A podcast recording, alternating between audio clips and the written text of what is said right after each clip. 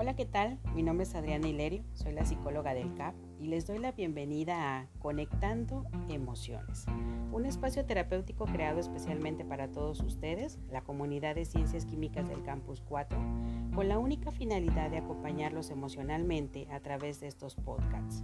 Prepárate para escuchar durante los próximos minutos reflexiones que te ayudarán a conectar tus emociones y a equilibrar mente y corazón. Comenzamos. Hoy viernes 10 de septiembre vamos a hablar de los dolores más grandes que puede existir, el suicidio de un familiar. Esto en conmemoración al Día Mundial de la Prevención del Suicidio. Yo siempre he creído que se miente con las palabras, pero también con el silencio. Y lo que más nos duele cuando alguien se quita la vida es que en la mayoría de los casos no pidió ayuda. No nos dijo lo mal que estaba, lo desesperado que se sentía, no buscó apoyo en nosotros o no nos dijo si podíamos hacer algo. Esa sensación de impotencia nos consume después de que sucedió el evento. La verdad es que para muchos familiares es mejor el camino de la culpa que del sentirse inútiles e impotentes que no pudieron haber hecho nada. Por eso eligen culparse a sí mismos. Esto es muy triste, porque el suicidio es un homicidio pero un homicidio en el que la víctima y el homicida son la misma persona, es decir, no hay culpables. El único responsable total es el que se quitó la vida. Y dirán, ah, Yadri, pero hay muchas cosas que están sufriendo. Pero sí, él es el responsable de su suicidio. El suicidio siempre es multicausal. Hay muchas razones por las que se lleva a cabo y una claramente es el estado mental de la persona que decide quitarse la vida. Todos los que se suicidan están deprimidos, pero eso no quiere decir que todos los deprimidos se vayan a suicidar. Cuidado, tienes que tener una estructura cerebral muy especial para tener este pensamiento catastrófico, sentir que todo va a ir a peor y sobre todo moverte en lo que yo considero una palabrota, la desesperanza. Uf, ¿cómo nos toca a los padres, maestros, psicólogos ser ese granito de esperanza, ese cerillito en medio de la oscuridad? Porque estamos escuchando que el mundo es terrible y casi casi se nos viene encima. Hay personas que no pueden anímicamente con esta tristeza, con esta falta de sentido y creen ilusamente que los demás estarían mejor sin él. Y eso nunca es cierto. No escogemos lo que nos pasa, pero sí elegimos con qué actitud lo enfrentamos. No es fácil afirmar si el, suicidio es cobarde o valiente. No se puede pasar por alto toda su lucha interior que procede al acto. No nos queda más remedio que decir, el suicidio es valiente ante la muerte, pero cobarde ante la vida. Yo creo que el suicidio es un tema tan fuerte que muchos especialistas en la salud, incluso los padres, prefieren saltárselo. Prefieren omitir y miren que si por no hablar de él desapareciera, yo me callo pero las estadísticas nos prueban que el suicidio va a la alza, siendo los dos grupos de riesgos más importantes el de jóvenes desde 9 hasta 21 años y el de los adultos mayores en periodo de jubilación. Estos son dos grupos muy vulnerables. Necesitamos apoyarlos como sociedad y como familia y tenemos que hablar de esto. No crean que hablar de suicidio es ponerles ideas en la cabeza a los jóvenes. Esas ideas ya están ahí Hablar del suicidio es sacar la presión de esta olla express. En internet encuentras muchísima información, páginas enteras que te dicen cómo quitarte la vida, pero hay muy poca información y yo espero que este podcast sea un recurso para ello, que te digan cómo vivir, cómo quedarte. Porque a ver, lo voy a decir con inmenso respeto, pero claro como el agua. El suicidio es un error, porque acaba con las posibilidades, no soluciona nada y no se vayan con estas frases de que es una solución permanente a un problema temporal. No, no es una solución y punto.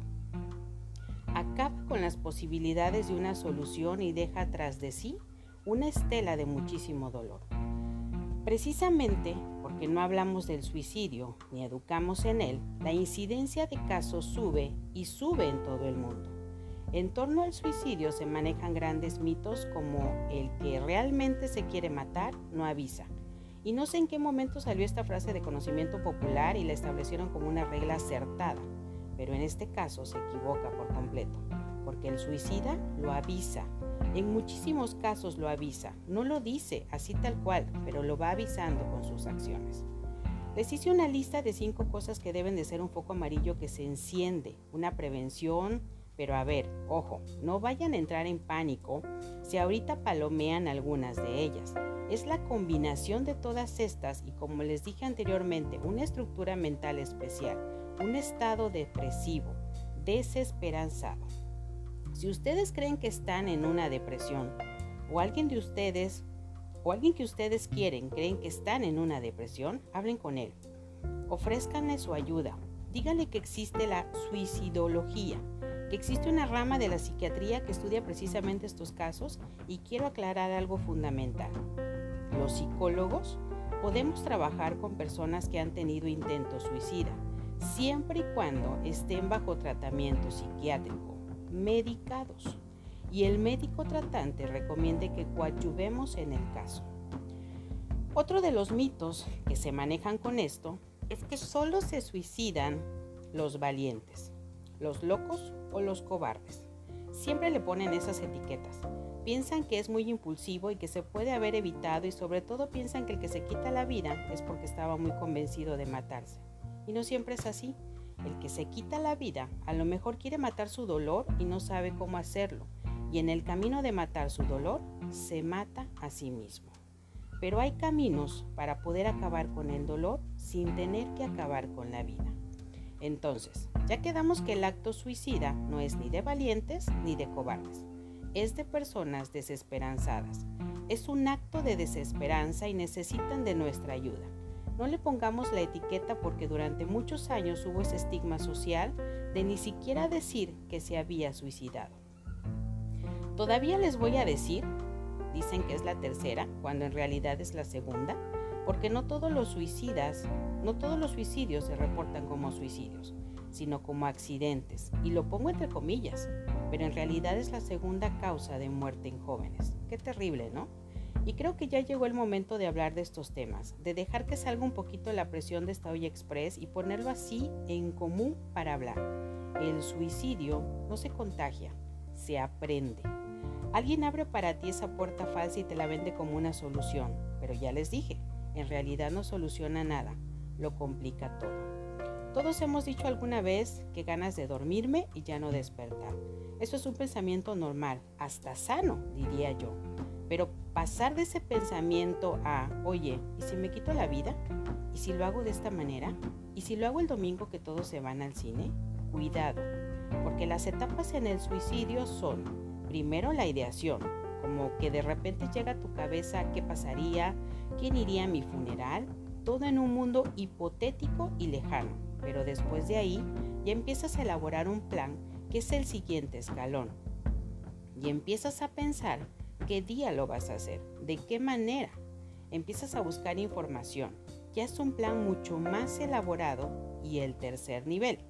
Ya son conductas suicidas, para suicidios, son como ensayos de esos suicidios. Entre más intentos suicidas tenga alguien, es más probable que haya ido perfeccionando el plan hasta que lo complete.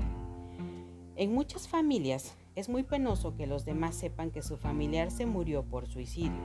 Lo siguen ocultando porque lo que hay es vergüenza, porque sienten que el error es de ellos. Imagínense el duelo tan complicado de esa familia porque ni siquiera pueden hablar abiertamente de cómo pasaron las cosas. Súmale el dolor de haber perdido un ser querido, el secreto. Pareciera que es como ilegítimo, porque cuando la sociedad se entera hace sus propias teorías y fantasías. Ay, pobre muchacho, ¿qué estaría viviendo? ¿Qué debe de haber en esta familia? ¿Qué cosas pasarán en esa casa? Tenemos que parar, tenemos que dejar de juzgar a las personas que sufren, a las personas que están tristes, que están deprimidas. Tenemos que evitar decirles que le echen ganas o que ya no, que ya estuvo bueno, anda, para arriba. No sé por qué quieren que al deprimido salga con pura filosofía de vida, salga adelante cuando a lo mejor le falta algún elemento en su química cerebral. La salud emocional es una línea muy delgadita, así que hay que cuidarla con todo. Si no hablamos de suicidio, tampoco hablamos de prevención. Y tenemos que decir que el suicidio es un acto sumamente egoísta, porque la persona que quiere quitarse la vida va desconectando su switch de todo lo demás, para solo pensar en sí mismo, porque si pensar en los demás no lleva a cabo el acto. Y es que el sentimiento de todos los que se quedan cuando alguien se ha suicidado es, ¿por qué no fui suficiente para que quisieras quedarte? Tu vida alguien te la dio, no te la tejiste a mano, te la dio tu papá, tu mamá o la combinación de ambos, desde luego. Yo creo que no es solo tuya, tienes que pensar en tu pertenencia, la gente que te quiere, tu trascendencia si es que tienes hijos, tu procedencia, o sea, tus padres, pero es un acto en el que tendrías que pensar en los demás. Pero una vez más, repito, como tu estado de ánimo está alterado, tienes un estado de conciencia alterado para poder llevar a cabo este plan, que es totalmente antinatura. El ser humano tiende a la vida bajo cualquier circunstancia y a su sobrevivencia para poderte poner en el modo de quitarte la vida. Tienes que haber ya planeado, pensado, tomado la decisión, pasado por una angustia terrible y después a lo mejor muchos toman alcohol para en el momento final tener el valor de llevar a cabo el plan. Los sobrevivientes de un suicidio, la familia y amigos heridos quedan desolados tratando de encontrar la pieza faltante a este complejo rompecabezas que es la decisión de alguien de ponerle fin a su vida. El suicida no quiere morir, quiere dejar de vivir de la manera en como lo está haciendo. Hay que recordar que lo que le pasa al cuerpo no le pasa al alma, así que refuerza tu autoestima o amor propio, tu salud mental y emocional. Recuerda que se vale no estar bien, que la vida no es perfecta, pero vale la pena vivirla ya lo dije al principio de este podcast, que les iba a decir cinco puntos que son como el foquito amarillo encendido. 1. Cuando un joven empieza a bajar de calificaciones tremendamente o de manera drástica, significa un desinterés, una distracción, probablemente una depresión. Un segundo punto de alerta es la comida. Cuando alguien deja de comer o come todo el día, hay un cambio en sus hábitos alimenticios. Cuidado, observen esto. El tercer punto es el sueño. Alguien angustiado no puede dormir, tiene ataques de pánico, le dan insomnio todas las noches, en el día duerme todo el día. Cambios en los hábitos de sueño también es un foco de alerta. El cuarto punto empieza a desprenderse de todo lo que es de él, sus colecciones, sus cosas, es decir, hereda en vida. El quinto y último punto es cuando las personas empiezan a cortar todas sus convencionalismos sociales, cerrando ciclos, dejando atrás. Y sé que algunos de ustedes que me están escuchando ha pasado por su cabeza, lo han intentado. Recuerda que cuando la oruga piensa que es su final, la metamorfosis sucede y se convierte en una mariposa con una nueva versión de sí mismo. Espero que decidas decirle sí a la vida y darte una nueva oportunidad. Y espero que si alguien lo ha pensado, hoy se detenga. Convéncete de vivir. Sé que la vida se puede poner difícil y que hay una frontera que cuando la cruzas ya no hay marcha atrás. Así que vamos a intentar con todo. Y es que todo puede cambiar. Este es el mensaje de este podcast. Conecta con tus emociones, conecta con la vida. Les abrazo desde el corazón.